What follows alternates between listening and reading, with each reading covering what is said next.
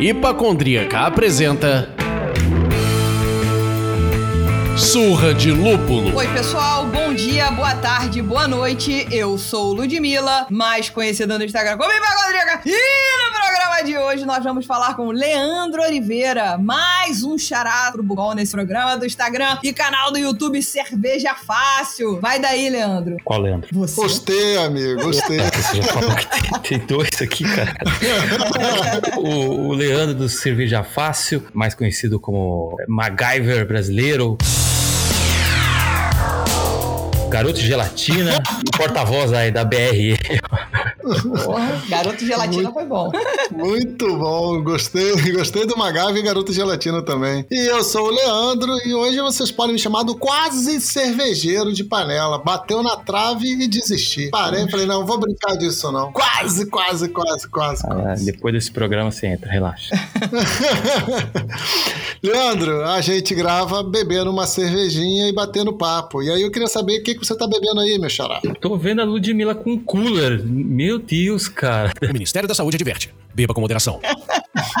Eu trocou um copo. Eu tô com. É uma Altbier. Uma Amber Ale Oh. é, alemã, né? Tá boa. escuro pra caramba pra vocês, mas, cara, tá gostosinha. E feita aí na tua panela. Fez isso. Cara, eu, eu faço tanta cerveja assim que eu tomo muito mais cerveja caseira. Muito mais do que cerveja comercial. Eu é, ainda tomo, tem que tomar cerveja comercial pra ter referência. Mas, cara, 96% é cerveja caseira. Maneiro. Isso aí. Muito bom. E tu, Lud, o que, que você tá Bom, bebendo? Eu, como tô conseguindo agora conter a minha ansiedade, faço questão de estar abrindo agora e fazendo esse barulhinho bem na hora de abrir. Eu tô bebendo a Overpitch da UX, da nossos queridos amigos lá da Startup Brewing. Porra, cervejaria fantástica, cara. Demais, Muito né? bom. Aí. Não me invejem, trabalhem. Fala aí, Leandro. Fala aí, o meu quase cervejeiro. Como é que é? Quase cervejeiro de panela. Fala o que você tá bebendo por aí. Cara, eu tô bebendo a Mulan Rouge da Zapata, a Red Berries Smoothie IPA deles. É uma Double Dry Hopped Barbie Rouge.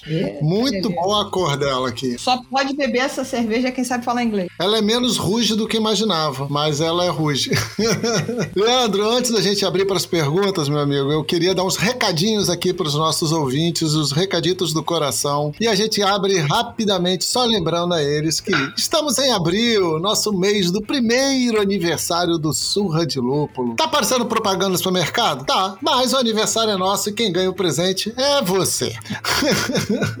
Estamos contando com a participação de todos na votação para ganhar o Lúpulo de Ouro. Acessem o link na bio do Instagram do Surra de Lúpulo ou da Hipacondríaca e participe. Vamos sortear um kit maravilhoso entre os votantes. Não perca! É isso aí. Quem não votou ainda, ainda dá tempo, deixa o seu voto.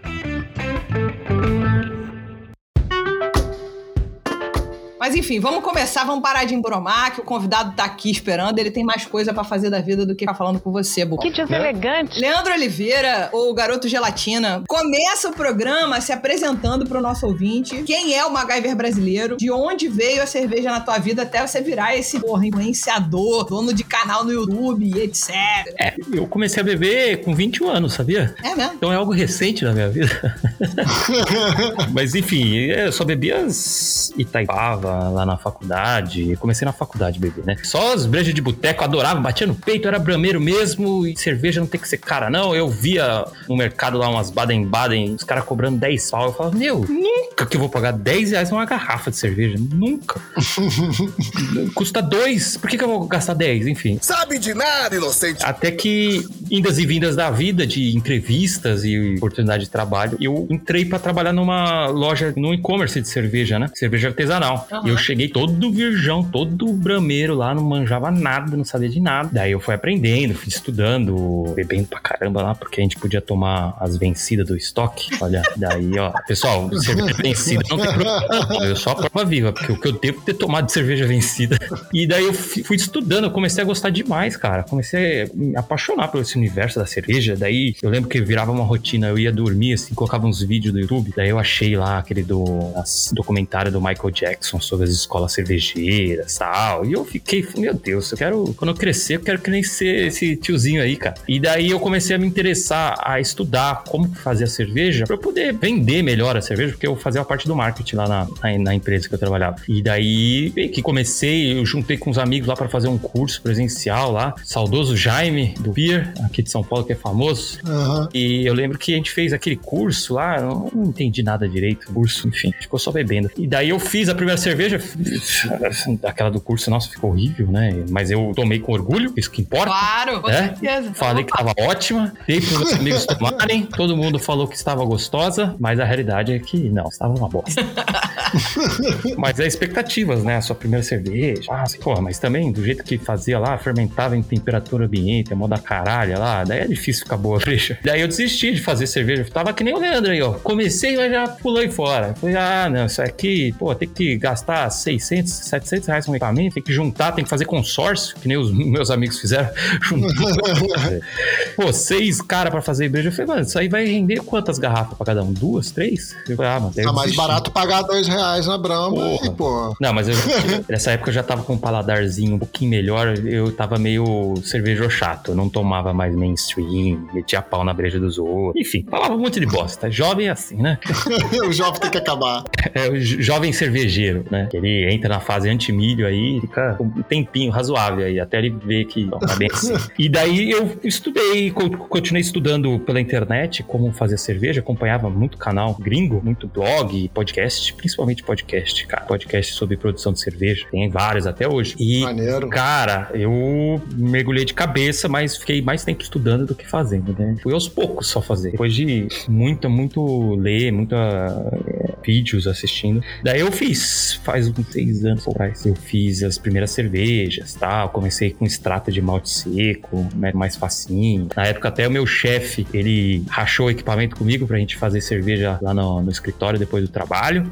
Bem interessante isso. A gente fazia um caos lá, sujava tudo, tinha que ficar limpando tudo, chegava tarde de casa, mas fiz cerveja. Olha que beleza. Isso aí. Daí saiu umas coisinhas legais no começo, assim, mas demorou pra sair algo que eu pagaria 10 reais. Aham. E daí, passou mais tempo e tal, eu quis é, ensinar um brother meu, né? Eu quis fazer um experimento social. Eu vou começar um blog aqui pra ensinar ele e eu não vou na casa dele, eu não vou dar curso pra ele, eu vou ensinar só com os posts lá do blog. Blog Cerveja Fácil. Na época era só blog mesmo, só queria fazer blog. E daí não tem que Uhum. ficar ali, né? Enfim, gravando, porque eu não tinha noção como é que gravava. Daí Uhum. ficou um, bons meses assim, eu escrevendo pro blog, eu saía do trampo, ia pra um botecão, pegava uns litrão e ficava escrevendo lá, fazendo umas imagens, fazia uns, uns- um post assim, bem escritinho, bem bonito. Tá, tá no ar até hoje isso daí. E daí eu passava pra ele e ele se virava pra fazer a cerveja. Daí meio que foi aí que começou o canal. Daí depois eu falei, ah, vamos gravar um vídeo, o pessoal tá com dúvida aí, tal, a gente grava um vídeo e daí não tem que ficar respondendo mais dúvida, né? Porque um vídeo explica, né? Não precisa gravar mais vídeos se você, é, se você já fez um bom e tá bom. Daí não precisa manter canal, essas coisas. Só grava um vídeo, manda o link pro cara e ele aprende a fazer cerveja. Mas a realidade é que ele não foi bem assim. Cinco anos depois, né? É. Não resolve num vídeo só. Não, ixi,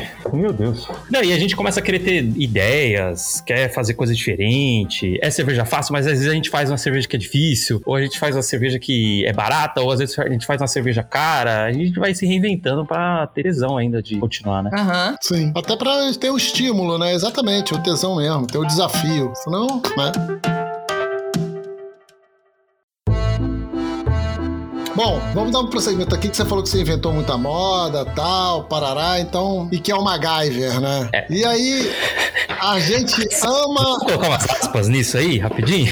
Ah, não, já era. Agora, meu irmão, tem Não, que botar numa sala fechada onde você vai ter um chiclete e um tanque. Tem que Não. sair com uma cerveja. Ah, não, não, não. Isso é a galera que fala, não sou eu, não.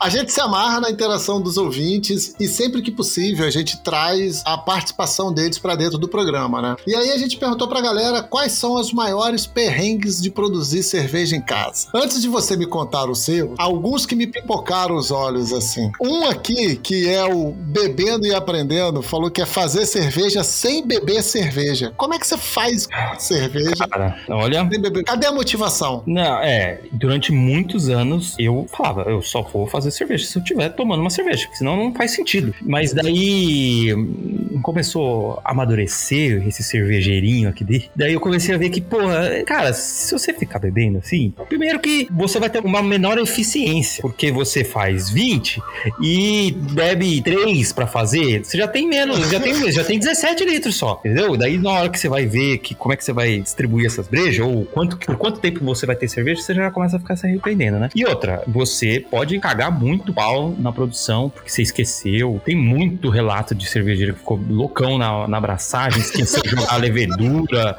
e quebrou densímetro, quebrou um monte de coisa, se queimou com, com fogareiro, derramou mosto no corpo, sabe? É, são tantas cagadas que pode acontecer, né? Isso e... tudo porque o cara tava tomando uma cerveja enquanto fazia abraçagem. Não, não. Abraçagem tem... é um negócio que leva nove horas também. Não, não, Porra. nove horas. Que isso? Não, que isso, Bom, para. Né? Que nove horas? Pô, onde, onde? Só se for na cervejaria pra fazer duas bateladas de dois mil litros e completar quatro no fermentador. Aí, tá, não, nove horas não. É um cara experiente. Não, mas assim, eu via que era difícil fazer abraçagem, beber e gravar. Daí eu tive que tomar uma decisão madura de não beber fazendo cerveja. Parar de gravar. é. Então, uma que apareceu muito aqui foi em relação ao resfriamento e o resfriamento do mosto, controle uhum. de temperatura. É, o resfriamento apareceu bastante. Agora teve um aqui que me pulou os olhos, que eu vou, vou ler exatamente, que é o do Digas. Levantar o bag do Biab pesando 385 quilos a quase 70 graus, mais a lambança no fogão. O negócio não foi bom pra ele, não. É punk, cara. Punk. Bag, eu já fiz Biab de 60 litros, aí tinha uns 12 quilos de malte. E daí cada quilo de malte absorve um, um litro de mosto. Então você já. Cara, tinha uns 30 quilos ali, você tem que levantar numa posição bem nada a ver, por, pra cima da panela. Você não tem ângulo para isso. É horrível, é horrível. Chama um guindaste do Carvalhão, cara. que bota a galera em cima do carro alegórico. É. E a gente já explicou o que é o Biab aqui, não já explicamos? Já explicamos do que é o Biab, mas acho que o, o Leandro. Acho que, pô, o Leandro pode dar uma ajudada pode... aí pra galera Exato. de novo. Exato. Conta pra gente aí o que, que é Biab. Pô, o Biab é o começo do canal também, viu? a gente praticamente só faz dessa forma, que é uma forma simplificada de você fazer a mostura e fazer a produção inteira da cerveja na parte quente com uma panela só, né? Você vai ter um, um elemento filtrante, que daí, nesse caso, vai ser um bag, um saco né, de algodão ou de voal, que você faz a mostura com os grãos dentro, com água, né? E os grãos dentro, e depois, quando termina a mostura, você só levanta. Então é prático. Até a parte que tem que levantar algo que tá muito quente, que pode estar pesado. E você pode é, derramar mosto no seu fogão. Se você não limpar rápido e começar a ligar o fogão, vai caramelizar, e daí, pra tirar aquelas cracas do fogão, vai ser visto. Opa, é, teve um aqui que reclamou do tipo, como é que eu convenço a minha esposa de que fazer cerveja é tranquilo, entendeu? Tipo, convencer a parceira de que toda bagunça feita e criada é bem-vinda, porque vai sair a é. cerveja Bem-vinda não, é. bem-vinda. Cara, eu sou também quando eu faço cerveja aqui, eu odeio que a, a, cozinha fique suja. Eu vou limpando. Toda hora que cai assim, mosto, e eu falo, caralho, meu chão, mano. Eu já vou limpando na hora, porque eu quero terminar a abraçagem com tudo lavadinho, tudo bonitinho no lugar para poder descansar em paz. Agora, se eu deixar tudo bagunçado, ah, velho, talvez eu seja uma velha coloca. É, tu é autolimpante, né, cara? Tu vai, tu vai fazendo e vai limpando. Sujou, lavou, sujou. Agora, uma coisa que muitos comentaram aqui, muitos mesmo, que é a parte de. E aí eu me identifiquei, né? Porque eu, eu já comentei no programa, eu não sou cervejeiro de panela, mas eu sou mergulhador. E a pior parte de mergulhar é limpar o equipamento depois. E as pessoas comentaram aqui, cara, limpeza é, é um perrengue praticamente desnecessário. Você acabou de falar disso, que tu vai sujando, vai limpando, mas não é a limpeza do cair no chão, né? É, terminei de usar as panelas. Vamos arear.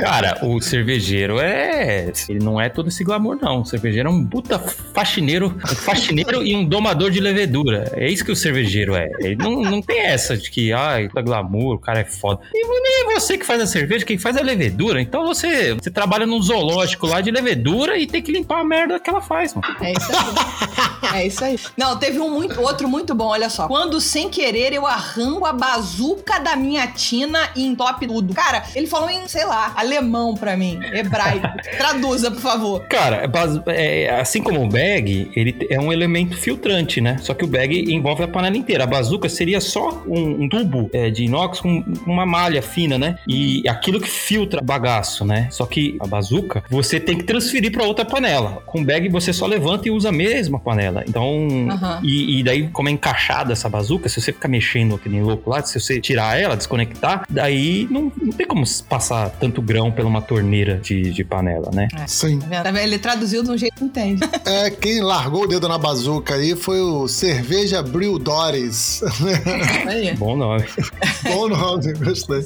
Bom, enfim, esse foi só um apanhado dos pequenos perrengues que os nossos ouvintes participaram com a gente aqui nessa interação. Você, como esse cervejeiro caseiro habilidoso, qual foi o maior perrengue que você já passou produzindo cerveja em casa? Cara, foi justamente algo parecido, porque. Não, já passei vários, mas agora algo parecido sobre bazuca. Eu tava com um dia lá umas ideias de. No Biab, normalmente você não faz recirculação, utiliza bomba e tal, porque nem adianta muito. Você vai clarificar o moço, depois você levanta ele mistura tudo. Então, enfim. Mas eu queria de fato usar uma bombinha de recirculação pra ajudar, né? E ter uma eficiência maior, porque, nossa, eficiência. Ai. Daí que eu, eu não tinha bazuca. Eu peguei um ralador de queijo, né? Aquele retangular assim. Rede Globo apresenta Eu coloquei ele embaixo, é, antes de começar, coloquei. Daí eu coloquei o bag por cima. Porque sem isso, sem esse ralador, o bag ele ia colar na parede da, da torneira e não passava, entupia, né? Eu coloquei esse ralador. Cara, tava funcionando maravilhosamente bem. Nossa, que delícia. E tava rolando e tal. Só que, daí teve uma hora que eu bati, fui mexer demais, e o minha bazuca de pobre, que era esse ralador, saiu do lugar. E tudo de novo. Daí eu falei, puta, mas eu tenho que pegar esse negócio. Ah, eu queria testar a bomba. Tava no meio da mostura. O moço tava ali em 65 graus. Eu falei, é quente, mas não é tão, não é tão problemático. Acho que eu consigo pegar ra- rapidinho lá e, continuar aqui, né? Não vai ter problema. Mas eu pensei, não, eu vou fazer que nem eu tinha visto num desenho lá, que antes do cara.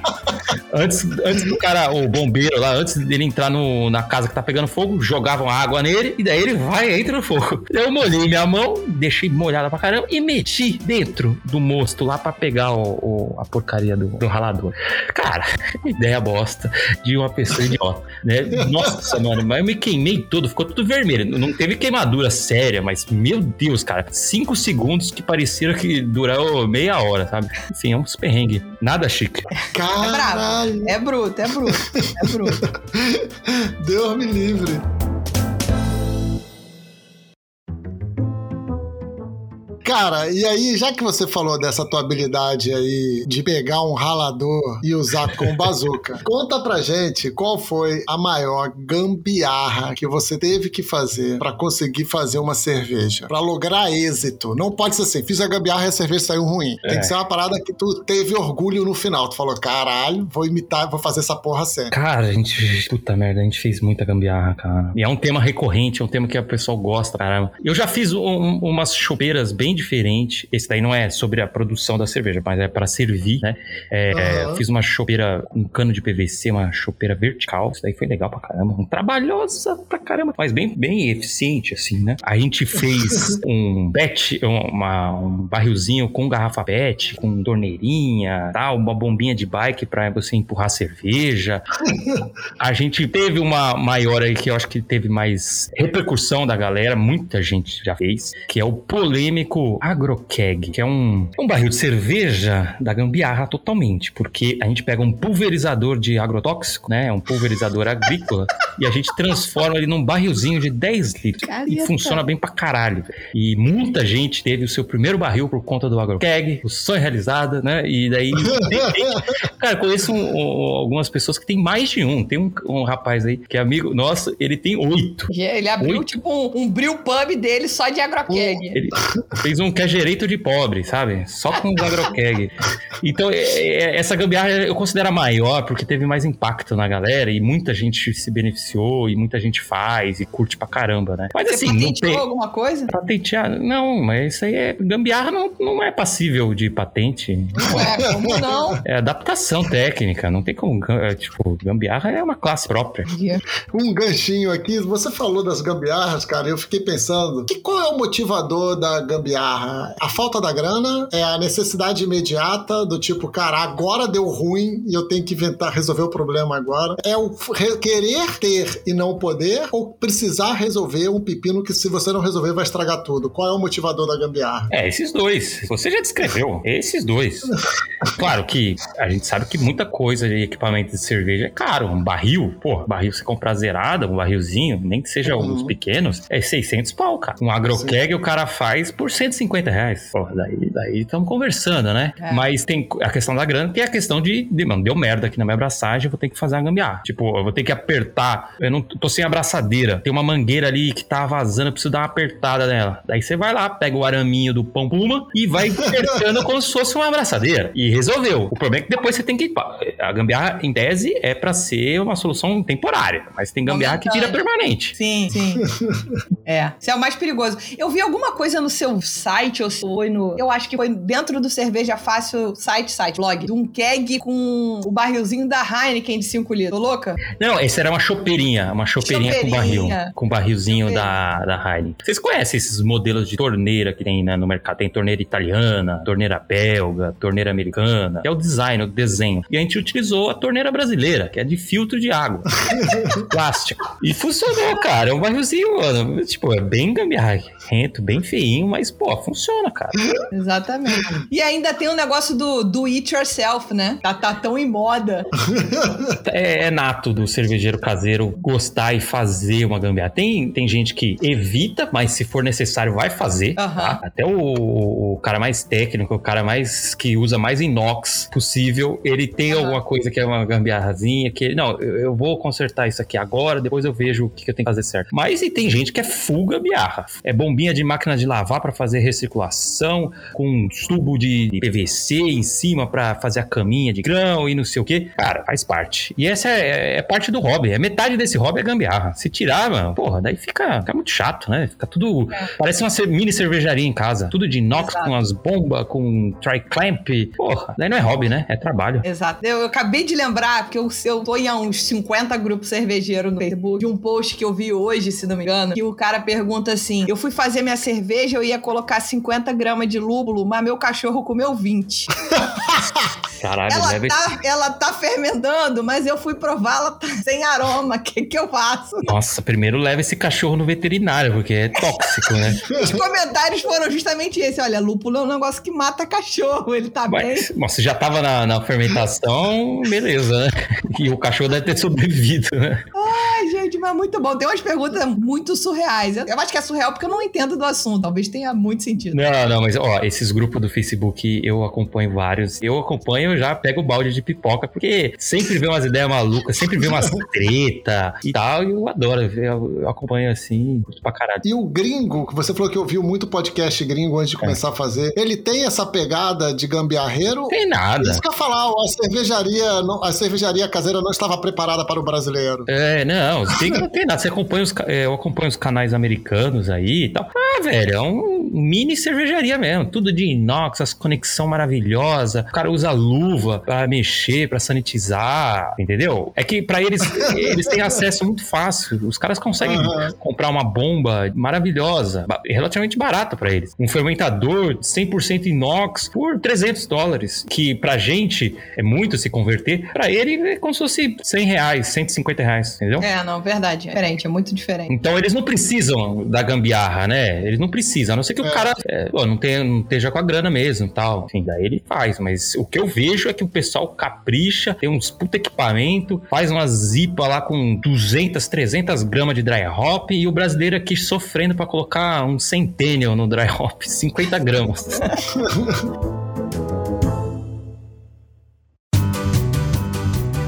Deixando um pouco de lado o perrengue e a gambiarra, porque vai estar sempre presente nesse papo. Eu vi recentemente que você lançou uma iniciativa de falar sobre a BR Ale, a Bra Ale, que seria um novo estilo de cerveja brasileiro de fato, e você mobilizou pessoas e tal. Conta pra gente como é que é isso, qual é a proposta dessa BR Ale, quem tá fazendo, como é que é? Fala pra gente. Isso aí, na verdade, surgiu justamente por essa questão que a gente estava falando aqui, que os americanos têm acesso e têm preço bom. Aqui a gente sabe que não é bem assim. A gente sabe Sim. que insumo é tudo importado, é caro e a gente, apesar de fazendo cerveja em casa, você consegue fazer boas cervejas e mais barata do que a do boteco, é foda pra você que bebe bastante. Você precisa de atender essa demanda toda, né? Ou às vezes você divide com muita gente na sua casa tal, e pô, às vezes 10 litros não, não dá conta.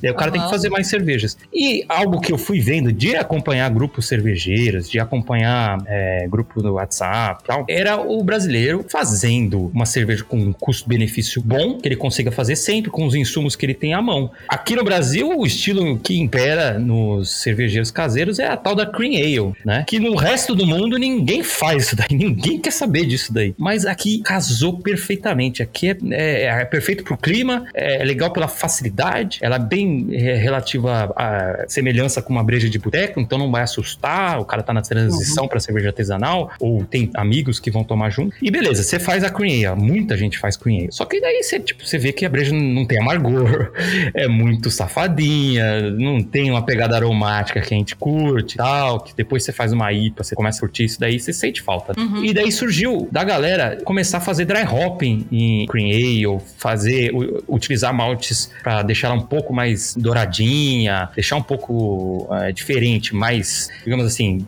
fazer uma Cream Ale melhorada, né? E eu comecei a ver isso rolando direto, direto. A gente avalia muita cerveja caseira, né, no programa de avaliação nosso lá, e eu vi que isso tava rolando. Eu falei, porra, mano, que da hora, velho. Se a gente tentar compilar um estilo nisso, daí a galera poder fazer e falar, ó, isso aqui é, é BR Ale, é uma Brale, né, Brazilian Ale. E porque às vezes o cara postava, ah, minha, minha Cream Ale, uma receita assim, baratinha e tal, mas daí eu fiz dry hop de citra. Daí os caras, mano, você é doente? Que dry hop na Cream Ale? Que isso? Ou você economizou no malte pra gastar com esse lúpulo? Enfim, é, vários cervejeiros fazem uma Cream Alezinha pra economizar, mas você gosta daquele charminho, aquele arominha gostoso de lúpulo. Então surgiu essa ideia de levantar essa bandeira aí. A gente pediu ajuda pra muita gente produz conteúdo e galera de grupo cervejeiro. E, cara, tá rolando, velho. Eu tô recebendo muita foto de gente fazendo, gente se orgulhando, que é, finalmente tem um nome pra cerveja que ele já fazia. Isso que eu, eu pegando, eu peguei muito relato disso. Fala, cara, eu já faço essa breja aí faz um ano. Eu sempre faço. Essa aqui é a cerveja da casa. Agora eu tenho um nome pra dar. Pô, isso é da hora pra caramba. E a gente tá galgando aí pra crescer nisso aí, conversando com algumas cervejarias que se interessaram pra fazer uma colaborativa e tal. Maneiríssimo. Esse é sonho, né? Quem sabe não aparece lá o segundo estilo brasileiro lá no BJCP. Porra, maneiríssimo. Cara, assim, eu acompanho seu conteúdo e eu gosto muito do- dos teasers que você coloca no Instagram, que você acaba me obrigando a ir pra porra do YouTube, cara. E eu não sei fazer cerveja, mas tu me, pi-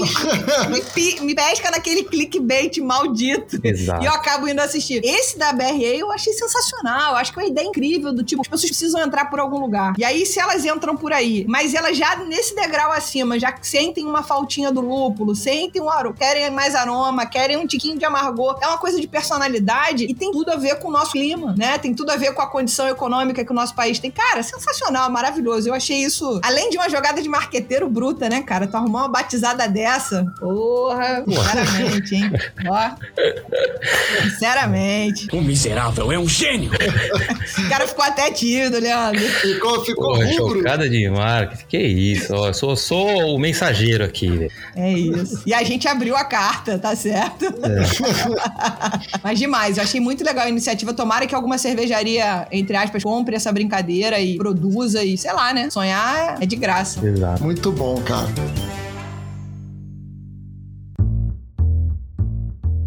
Queria fazer um ping-pong, né? Os nossos seguidores do Instagram mandaram pra gente algumas dúvidas. Então eu e a Lud fazemos as perguntas e você rebate, pode ser? Bora. Vamos começar aqui, ó. é o tema da brincadeira que é do cassete homebrew. Minha dúvida sempre foi, você já meio que já respondeu isso, mas se você quiser elaborar, por que nós brasileiros usamos tanta tralha pra fazer cerveja? Ai, É porque assim, você começa com equipamento simplificado que você teve, dava com dinheiro pra comprar, mas Aham. sempre cabe você fazer uma pequena melhoria, uma adição de algum equipamento essa que vai facilitar, que vai ser maravilhoso. Você sonha, todo mês tem um sonho cervejeiro sendo realizado. Ah, vai ser uma bombinha. Ah, vai ser um negócio en- invasar. Vai ser um moedor de disco. Ah, vai ser um moedor de rolo. Cara, quando você vê, você já tá com a casa toda cheia de cerveja. Aqui atrás eu guardo os equipamentos. Mano, é uma prateleira. Duas prateleiras. E olha que eu me, me livrei de muita coisa que eu fui acumulando, assim. Cara, eu tô tentando ser mais minimalista agora, porque, pelo amor de Deus, daqui a pouco não tem espaço pra andar nessa casa. Então você É vai tipo- melhorando até que vai piorando. É tipo fotógrafo, né, cara? Que compra a câmera e duas lentes. Aí daqui a pouco quatro lentes. Aí um tripé. Aí uma luz. Aí não sei o quê. Ou quem tá produzindo vídeo pro YouTube. É a mesma coisa. Começa com o microfone, um tripézinho. Um, um- Nossa, é, eu tô numa escala maior, é, porque eu, eu, te- eu- não tenho um só equipamento, eu tenho tipo três equipamentos diferentes pra gravar, rotacionar. Um dia eu uso pequeno, outro dia eu uso maior tal. Então, ah, vai ver se tá cheio, velho. Bom, aí agora a próxima dúvida do Matheus Zanelati. Como aumentar a eficiência de panelas elétricas? Esse já tá, porra, outro patamar. Tá, tá bom, eu não vou questionar a pergunta dele, eu só vou ajudar. Primeiro, correção da água ajuda demais. Ajuda muito. Cálcio ajuda demais. Ah, Leandro, eu não manjo de correção de água. Tudo bem. Sabe o que você faz? Você pega só cloreto de cálcio e sulfato de cálcio. Coloca 5 gramas de cada pra 20 litros. Já tá bom. Você não precisa saber o que você tá fazendo. Já vai ter um puta benefício. se você não quiser, se você quiser estudar e ir atrás, beleza, ok. Mas só de você fazer um- uma adição de, desses sais vão ajudar muito na, na mostura que você vai subir pelo menos uns 5 pontos de eficiência. É isso que você cria? Então, beleza. Ah, mas eu não quero fazer isso. Então, você faz o seguinte: você compra um pouquinho mais de malte e pronto. Ah, mas malte é caro, não dá. Então, você coloca flocos de milho em toda a receita, meio quilinho de floco de milho que você pega no mercado, custa dois real, e pronto, você já vai ter a eficiência maravilhosa. Yeah, Mr. White. Yes, science. Isso aí. Porra, o cara deu três soluções, tá bonito, hein? Porra. E aí vamos pro Rafael Ibens, que pergunta se descanso de diacetil é só para lager. Alguns dizem que sim, outros dizem que não. Descanso de diacetil é só para quando ele está presente. só para quando você sentiu durante a fermentação. Se não tem, não adianta você descansar, recansar, descansar para ele aparecer para você tirar. Tu tem que provar a cerveja, não tem essa de fazer cerveja com tabelinha. Tem que provar, terminou a fermentação. Você viu que o Krausen lá já tá baixando, aquela loucura da fermentação já tá baixando. Você prova a cerveja. Tem muita gente que faz descanso de acetil e não sabe nem o que, que é isso. Nunca pegou a cerveja com diacetil. Não sabe nem que, que se tivesse, ele nem saberia dizer. Então segue as regrinhas nada a ver e, e- e questiona até as receitas dos outros. Fala assim: ô, você não fez descanso de acetil, seu, seu herege? não, cara. Se, você, se não tem diacetil, você quer, que, você quer que apareça pra você tirar? É isso? Então joga, joga um milho lá dentro e pronto. É Manteiga. Ah, Eu fico desgraçado da minha cabeça. Ó, tenho raiva dessas ó, coisas. respira, respira, calma aí. Agora a gente tem aqui a pergunta do Clayton Kowai. Que é isso, hein? Eu pretendo fazer uma porter ou uma stout logo em breve. Qual a dica para fazer esses estilos? É bom essa genericona aí, né? Qual a dica? Cara, tem. Eu poderia dar a dica padrão que as pessoas dão, mas não vou. Não, mas vamos, elevar o nível, porra. Vamos levar, vamos levar o nível. Não, não. É, é, é- Vocês é- são agrávios, são gelatina mesmo. não, é, é porque a dica padrão seria, ah, não, pô, separa os maltes escuros e coloca só no final da mostura. Cara, não é bem isso, né? Você tem que dar uma olhada no pH, porque normalmente malte escuro baixa muito o pH, né? Daí pode sair do range de, de conversão e também ela fica meio ácida, né? A dica real, uma dica diferente e legal, é o seguinte, investe no malte base que você for usar na sua receita de porter de stout. Pô, se quiser, você pode colocar uma parte de malte Munique. Malte Munique é da hora pra caralho. Pega o Munique Dark, coloca, sei lá, 20% de Munique Dark. Ou você faz com Marisota, daí, pô, você vai ter uma puta breja. É isso. É isso aí. Maneiro. Pergunta aqui do Gabriel Gama é qual o mínimo de equipamentos necessários? A gente já fez a pergunta da assim, quantidade tractanda. Tá. Que tem que ter Mínimo, uma porrada beleza. Mínimo. É panela, um bag, Aham. um galão de água pra fermentar. E garrafas, né? Garrafa PET, com tampa, sanitizante. E só. A gente fez até um vídeo lá no YouTube que a gente falou assim, como produzir a sua primeira cerveja sem equipamentos e tal. E fez um puta sucesso. Muita gente na quarentena aí começou a fazer cerveja com esse vídeo aí e tal. Fez um puta sucesso. Maneiro. E era tudo gambiarrado. Pegava o galãozinho Bonafonte de água, panela velha e usava até nem um bag, usava uma peneira grande. Enfim, dá pra fazer. É isso. Muito bom. É aquela assim, ó, depois desse programa, só não faz cerveja quem não quer e quem é bobo. Pra quem tá afim de fazer e quer aprender, caminho das pedras tá aí. É só entrar no Cerveja Fácil e consumir lá os vídeos. Bom, o Cauê Pereira, ele tá preocupado em como a gente pode influenciar, forçar que o mercado é, dê uma barateada nos insumos. Cara, isso é economia, velho. É, É. dólar, mano. O dólar, dólar vai chegar daqui a pouco em 7 real. Eu acho que existe um jeito, mas ninguém quer fazê-lo, né? Quer não comprando. Não, mas daí não comprando, você vai beber o quê? Pois é, por ninguém quer fazer. Não, sabe? mas não tem essa, não comprar. não- isso aí não é opção. A única maneira de segurar valor de mercado é diminuindo a demanda. Falou, ó, não quero mais. Mas É, tirando isso. é Não, foda, eu acho é. que ele foi, você foi muito forte, Leandro Bucol. Que você agora exagerou um pouco, hein? Ah, latinha de 40 pau, isso é uma sacanagem, não vou comprar. Me dá 10. É, Ô, você viu que a, a Dogma lançou uma nova ali, uma nova IPA, que é Mosaic Citra dessa vez, em vez de Citra e Mosaic? Ah, vou comprar. Porra, é foda. É, eu acho que uma das soluções aqui, não foi pra mim que ele perguntou, mas talvez seja mudar o direcionamento do que se produz. A solução e a ideia que você criou da BRL tem um pouco dessa coisa de algo mais econômico, tem mais a ver com o bolso do brasileiro também, não só com o paladar. Eu tô falando a Eu acho assim, pra baratear, cara, tem que crescer. Pelo contrário, tem que crescer. Mais gente fazendo. Daí você tem um brew shop, por exemplo, que ele vai fazer pedidos maiores para as importadoras. As importadoras vão trazer mais sacas de malte, mais lúpulo, vão fazer contratos melhores com os produtores lá de fora e vão conseguir barganhas melhores. Então, pra baratear, vai ter que crescer. Mas também o dólar tem que dar uma baixadinha, né? Senão É, não dá. é. É, e tá punk. Isso aí. Então agora a pergunta do Sérgio Matalon. Parada proteico traz benefício em grãos maltados? Discorra.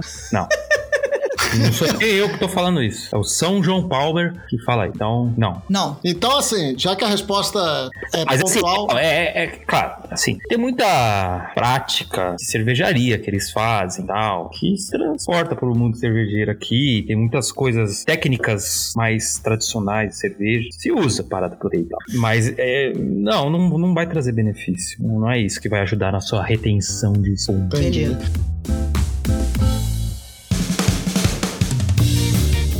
Então, assim, já que a resposta foi sucinta, eu vou trazer uma pergunta agora para Ludmilla, para hipacondríaca. O querido amigo Marcelo Saraiva perguntou: e se você, Ludmilla, fizer um crossfit da cerveja da panela? Olha. Se você fizer o crossfit, se você fizer a sua, vou ter uma garrafa garantida? Claro que sim, mas eu não vou fazer. Então, claro que não.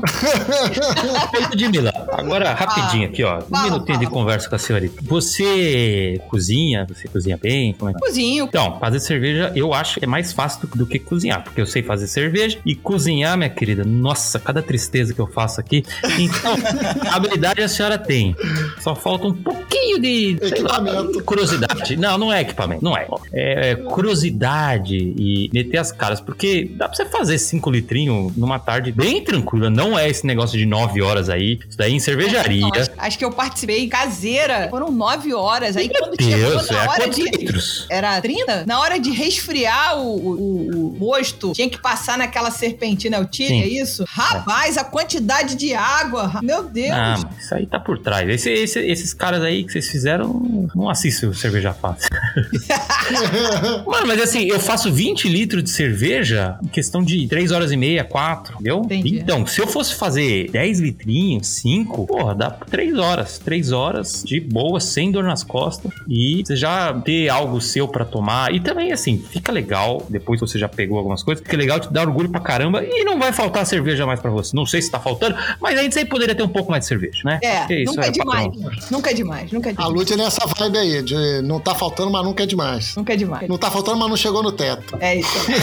Bom, o programa, quando é bom, o tempo passa, rapaz, ó, voando. Então, como a gente tá chegando aqui no fim, Leandro, Garoto Gelatina ou Magaver Brasileiro, deixa com o jabá aqui. Eu já vi que rola a venda do kit do Cerveja Fácil, né? da- das panelas, fala dos cursos, fala do canal. Enfim, Sim. solta o seu jabá. Agora é, a tua hora. a gente tem o nosso kit de equipamentos, kit cerveja fácil. Cara, ajuda demais e- e já ajudou mais de mil pessoas a começarem a fazer cerveja com esses equipamentos. Então tem equipamento para 5 litros, 10 litros, 20 litros. E esse de 20 até dá para fazer mais cerveja, que vão dois fermentadores. E tudo do jeito simples, de boa para você usar o seu fogãozinho de casa, até esquema de fermentação sem precisar de uma geladeira extra, a gente já ensinou, tá tudo bonitinho. Então eu convido a galera a entrar lá no, no Cerveja Fácil, no nosso site, e também no YouTube lá, porque a gente tem uns mini cursos gratuitos lá que você assiste uma playlist lá, de como fazer cerveja passo a passo, do grão ao copo, mostrando cada etapa e, cara, é só seguir. você acompanha os caras do YouTube fazendo as receitas tal, não sei o que, é, de comida, é igualzinho, faz junto ali, papapá. Claro que a sua cebola não vai ficar tão bem cortadinha que nem o chefe faz,